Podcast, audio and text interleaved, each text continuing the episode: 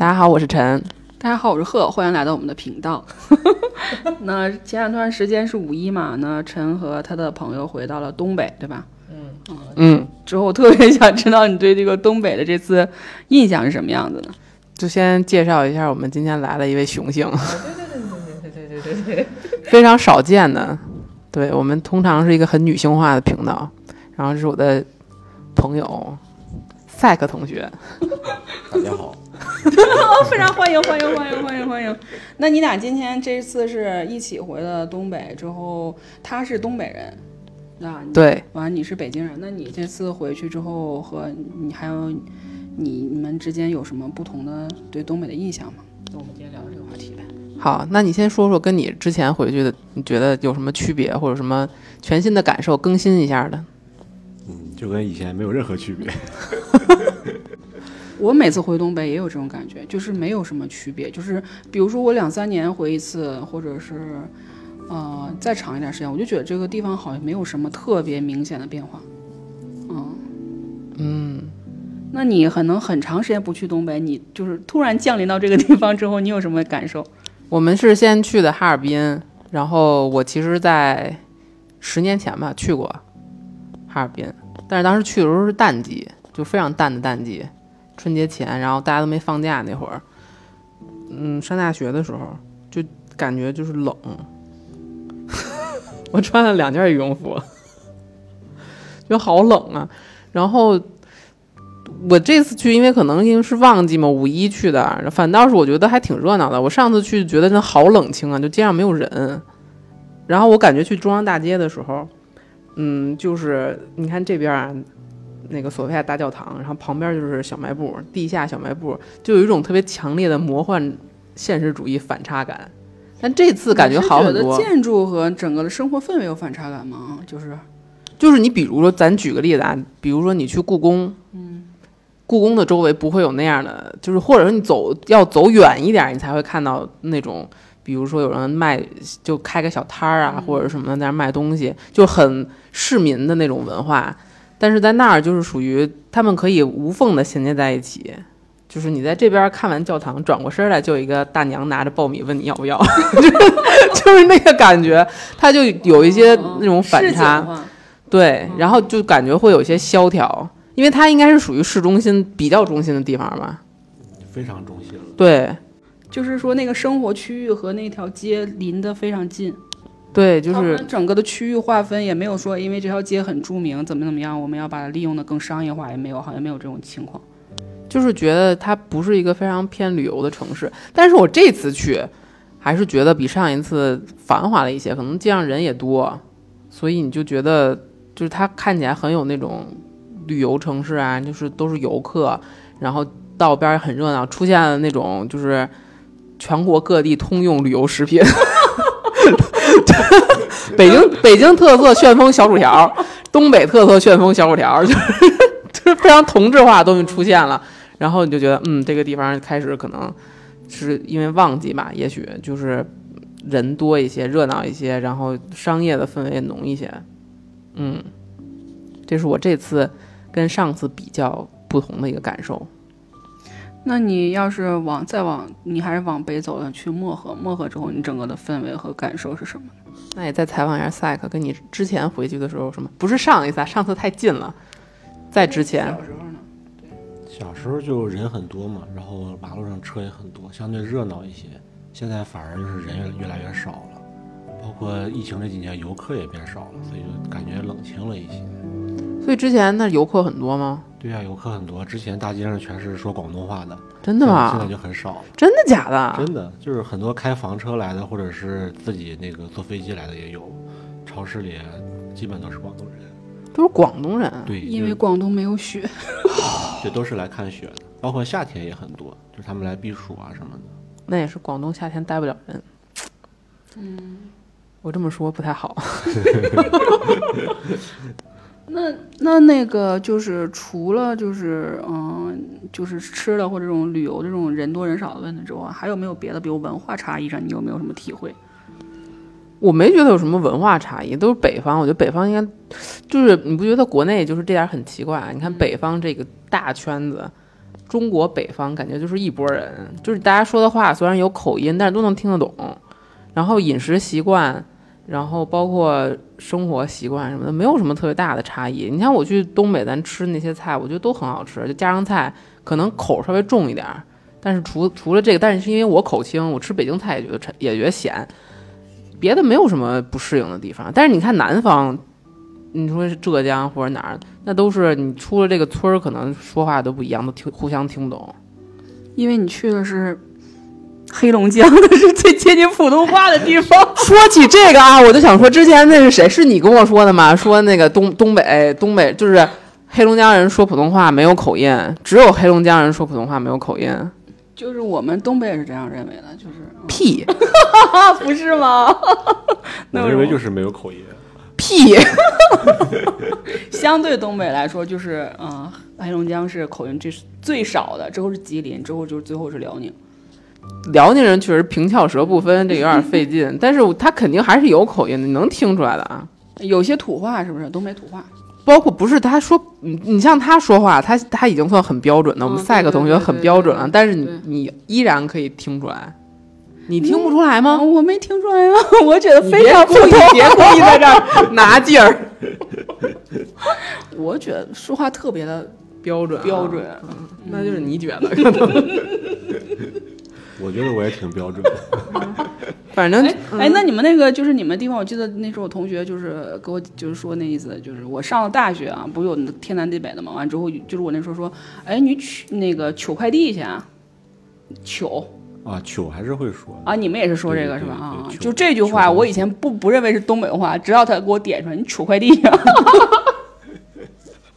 完我才知道啊，原来这是东北特别特别知名的一句。我现我现在也这么说了，因为我大学同学好多东北人。哦，嗯，跟我关系特别好的一个女生是佳木斯的，然后我们班好多辽宁的同学，所以就是我东北话浸淫，你知道他那个传染能力非常之强。哎，那我还想问一下，就是你看啊，就是东北三省来说，其实黑龙江是最呃最有成为旅游城市的潜能，比如说它冰雪啊什么这种特色是最最最佳突出的。那你说为什么整个黑龙江现在的经济还是没有走上你一个对，就是这个走出去过的人，你觉得这个整个的问题根本在哪儿呢？咱要聊这么深刻的话题，聊一聊呗，我特别想问一问，看年轻人有什么就是不同的想法吗？我觉得还是旅游业能创造就业比较有限吧。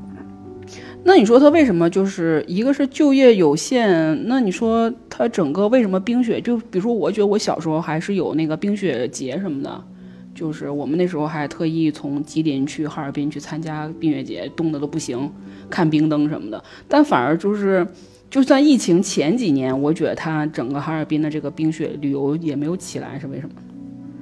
太冷了，我的天哪！那你说广州人都去啊，那怎么呢？广州人那是没受过冻，他不知道。就会觉得还是季节整个影响的问嗯，题。我觉得他这种旅游就是不可重复性，因为就是它环境其实是恶劣的嘛，就是你去体验一次，可能就不会再去第二次了。哦，但是你去一个舒适的地方，你会反复去。三亚，比如说，对对对，哦对包括定居什么的，是吧？是吧？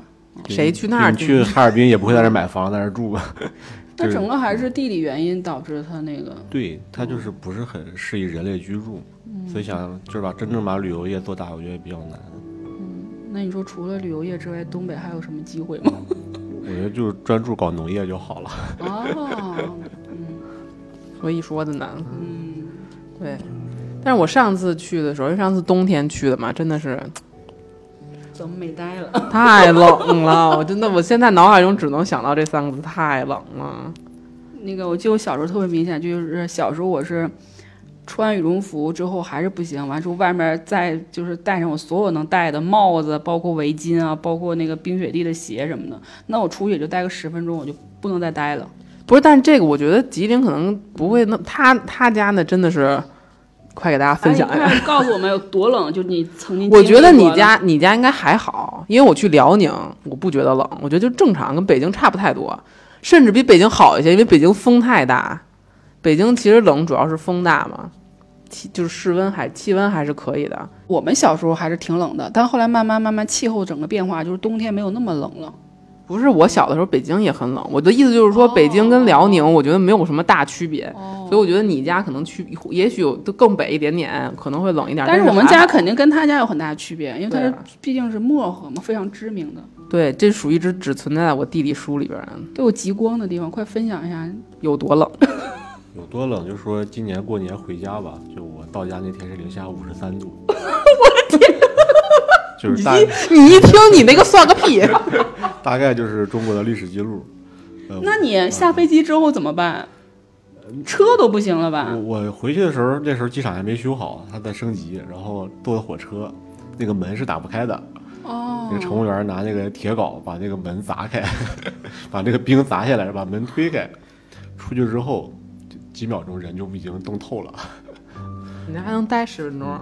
哦，那你们就是车什么也发动不了吧？能发动，就是得放在那个就是有有供暖的那种车库里，放外边、哦，所以你们的车库都是有暖气的。对有暖气的。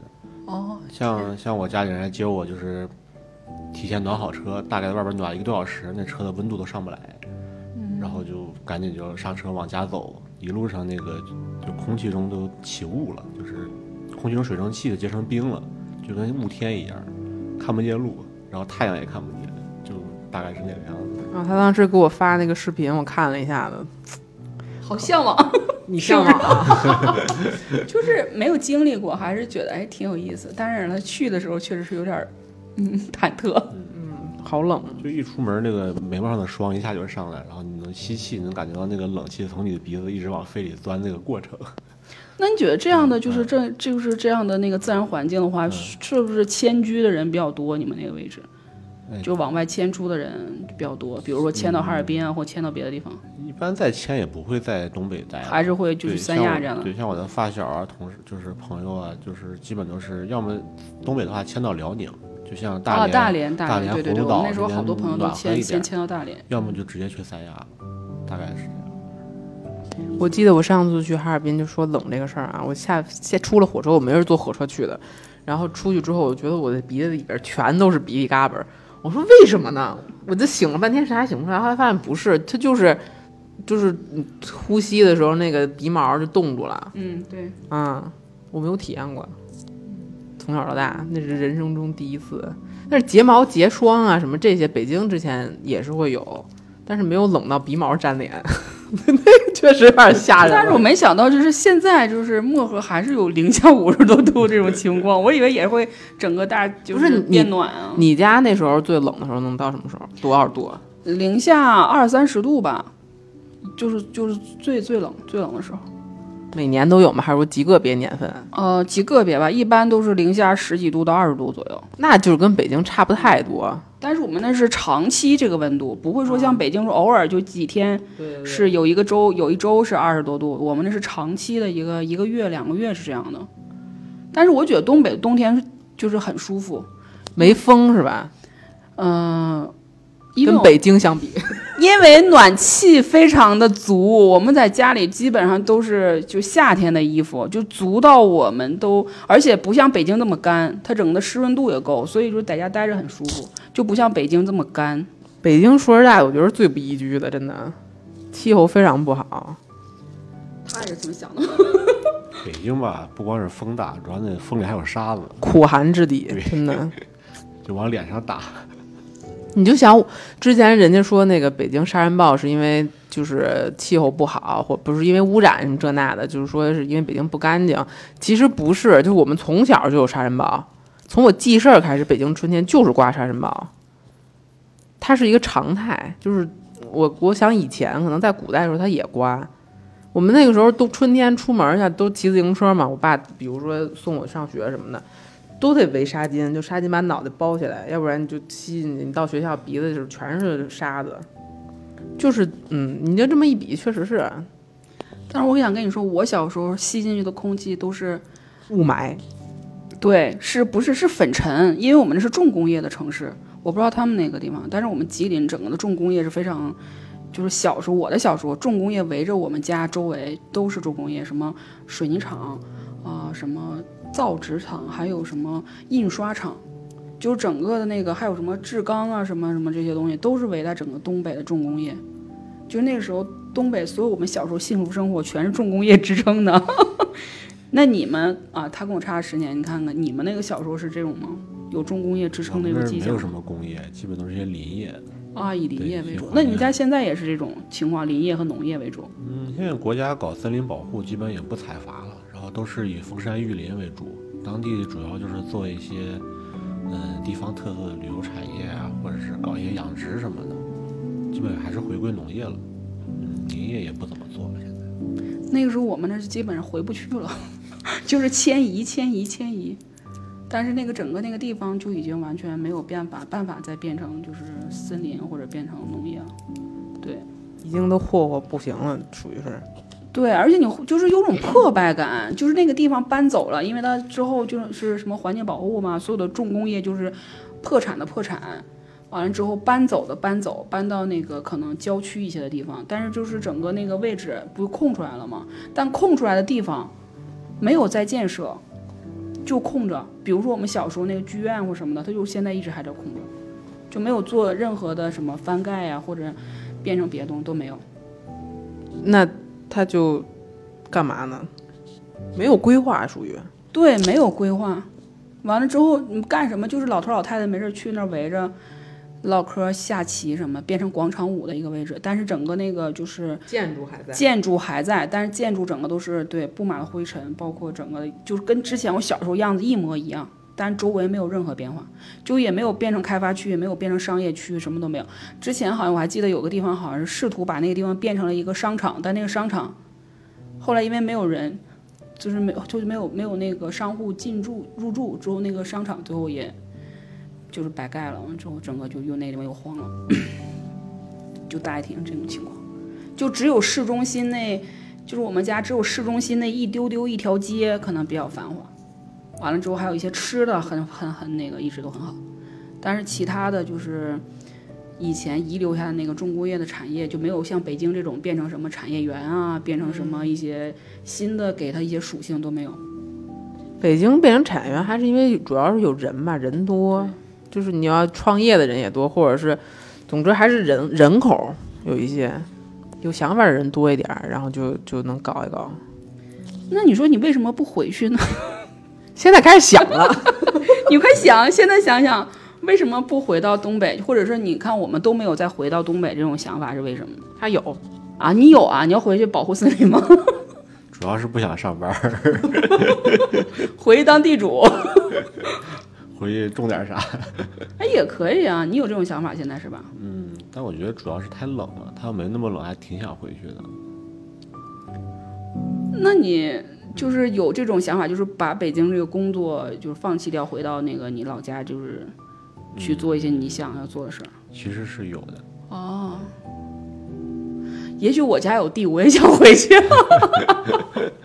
主要是我家没有。但是你不会觉得回去之后很难，就是自己做事情或者做什么不方便吗？也不会啊，你生活所用的基本都能网购，别的哦基础设施也都有，就无非就是人少一些。但是你比如说你出去办些事情啊，或者是跟人接触啊，工作上这些往来，你不会觉得不方便吗？就是不想工作上往来，才想回去。但是你比如说你要去那个就是就是自己有一个产业，你不也要办一些手续吗？我跟你说一个事儿，就是我每次回到我家里去办任何事情，比如说办呃什么身份证更新呐、或者是一些这种就是这种这种公务上的事情，每次我都要跟他们吵架。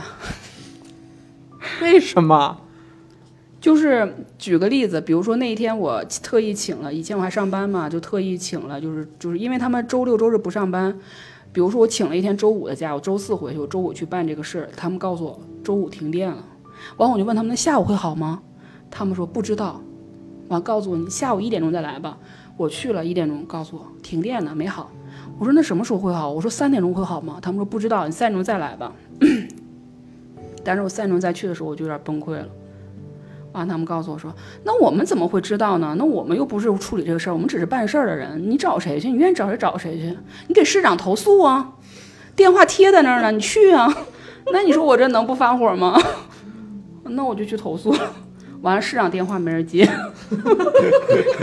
就是这种情况。而且我们那儿去，就是比如说我要去看病或什么之类的哈，就是所有的时候都是要，就是比如说出诊的医生，我去了之后不是那个挂牌的那个医生。比如说我挂了一个林主任，但我去了发现不是林主任，是王主任，不都不都不是主任，就是一个医师，一个非常年轻的人。我说那林主任呢？他告诉我林主任今天手术不出诊。那我说外面我挂着林主任的号，我花林主任的钱。他说你跟我说就行了，就类似于这种，我不知道你有没有经历过啊？嗯，我可能回去的时间比较少，这种还真没有太见过。那你回去就知道了，办几次事儿就知道了。就是这就是我们就我就是嗯不愿意可能就回去的这种顾虑是在这个位置，而不是说那个呃购物啊或者是别的什么那些我都都就很方便，而且我非常喜欢回去吃饭啊，和他们坐公交车聊天什么的，因为大爷大妈非常热情，东北的大爷大妈的热情简直难以想象，真的。这回去没有没有太体会啊，街上大爷大妈，嗯，嗯，每次我坐公交车，就因为一件事儿，满车大爷大妈们都会因为这件事儿起热烈的讨论，就一定会帮助你把这事儿啊怎么怎么样，甚至因为分歧而两个人就是热血热血沸腾的，就是各说各的理，像辩论一样，就把这事儿给辩明白，嗯，就到这种程度，都别人的事儿，跟他一点都没关系。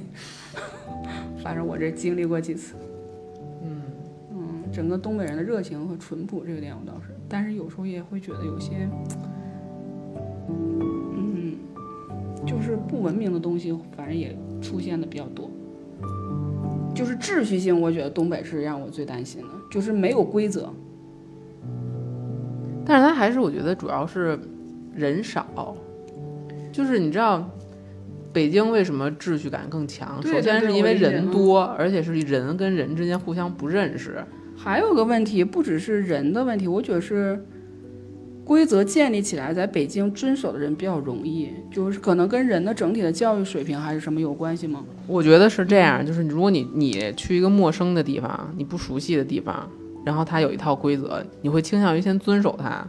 我觉得北京就是因为北京外来人口很多，然后人又很多，有很就是什么哪儿的人都有。那大家来到这儿之后，你就首先需要一个比较严格的，就是规则也好，或者怎么样也好，来维护这个城市的运转。其次就是大家来这儿之后，可能先倾向于我遵守一下子，嗯，然后渐渐的，也加上可能年轻人多嘛，渐渐的这个秩序感。就举个例子，你比如说你我我去我们那个楼下街道办事儿，那他如果要是像可能我小的时候三三二二十多年前的时候，你去那儿都是互相认识的人，都是街坊，那就会有人说，你看咱都那么熟了，对吧？你给我走个后门儿，那对方可能就会走后门。但是现在不一样，现在你过去的年轻人他都不知道是谁，办事儿人也不认识，那没有就是所谓的那些东西了。我觉得是有这个原因。嗯就是人人就是怎么说呢？其他的地方的人来这儿来的很多，对，包括就是，那你当年为什么会选择就留在北京，没有选择别的城市，比如上海啊、广州啊什么的？嗯，我其实开始没想来北京，他怎么这么多都是顺其自然的事儿呢？一点规划都没有。我当当时主要简历都投到上海那边，然后北京我就投了一份儿，然后我坐飞机去上海的路上，北京这个公司就给我下了 offer，哦然哦，后去上海面了一圈儿吧，感觉也没有什么太合适的工作，然后正好北京也有同学，我就直接就过来了。对我当年也是因为北京有同学，我就过来了。就是我们可能就东北人更容易流向北京这个位置。该说不说，上海有什么可去的？我的天！我跟你说，我有一个辽宁的朋友在上海，然后他前两天回北京，我们一块儿吃饭，他就说，哎，上海这破地儿待不了。他说上海就是，嗯，不知道啊，他可能有一些个人色彩，因为他的朋友很多，像大学同学都在北京嘛。他说我在北京就是没有觉得这个城市很陌生，就大家在一起。就是怎么说呢？你比如说出门上街，可能跟他本身家就是家乡的那个气候也好，什么都比较相似。他没有觉得这个地方很陌生，熟悉熟悉，然后人也熟悉了，有个朋友了，他就觉得这个地方很好。但是去上海，可能气候也不一样，然后人的那个生活习惯也不一样，周围的邻居相处方式也不一样，他就觉得很陌生。他已经在那儿待了，这得有六七八年了吧，他依然还是觉得适应不太了。但要不是他的因为工作的那个需要，他要留在那边儿，他说他就回来了。嗯，对，大北京不错。我们以一道东北菜收尾吧，看看最怀最喜欢那道东北菜是什么？锅包肉啊，哦，我喜欢溜肉段儿。吃了大概得有那么五六七八顿。这俩 是一个东西，就是不不不一个东西啊。不是一个咸口，一个酸甜口。对呀、但是不一样，就因为这个咸口和这酸甜口不一样，所以它导致了它就吃它整个的氛围不一样。我喜欢吃那个溜肉段。嗯，行，那今天就到这儿吧。聊得非常开心。嗯明天早点上班。好的，行，再见。拜拜。拜拜。